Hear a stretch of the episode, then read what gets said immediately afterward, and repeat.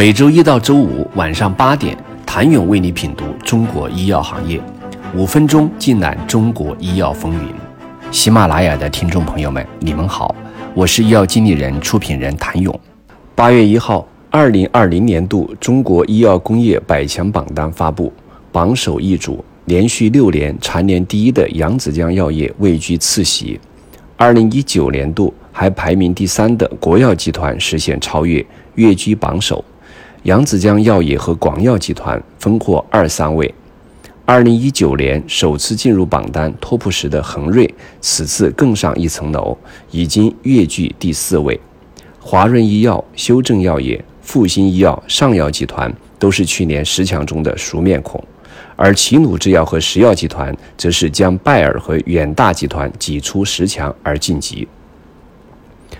百强企业作为医药行业的领军力量，从榜单可以窥见中国医药行业发展的趋势和变化。二零二零年，新冠肺炎疫情在给全世界带来冲击的同时，也给中国的医药工业带去了不小影响。二零二零年，百强榜单企业的主营业务收入为九千零十二点一亿元，同比下降百分之三点一。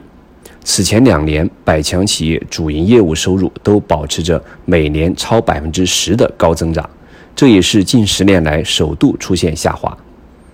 百强榜单中有二十六家企业进入了百亿元俱乐部，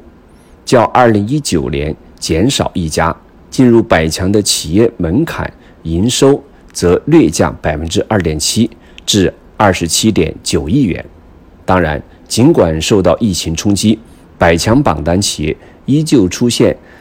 极强的发展韧性，虽然总体营收略降，但有超过半数的百强企业主营业务收入实现了正的增长。在利润总额方面，百强企业也实现了百分之十四点六的正增长。此外，在抗击新冠疫情中表现突出的体外检测、新冠疫苗。医疗防护耗材等行业十二家企业首次上榜，成为今年榜单的一大变化。从更长的时间线上看，百强榜单的整体变化所代表的中国医药产业的整体增长趋势有目共睹。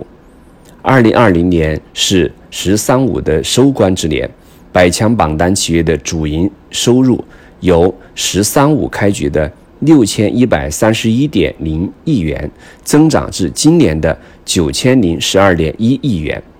增幅达到了百分之四十七。百强企业主营业务收入在医药工业总体中占比也由百分之二十二点八上升到了百分之三十二点七，百亿企业数量由十六家增至二十六家。百强企业在整个“十三五”期间，主营业务收入与集中度的提升，实现了企业和产业共同发展的双成就。二零二零年，百强企业平均研发费用支出为六点三三亿元，平均研发强度为百分之六点八，均创历史最高。数据统计，近五年百强企业的平均研发费用持续增长，从二零一五年的。二点五七亿元增长到二零二零年的六点三三亿元，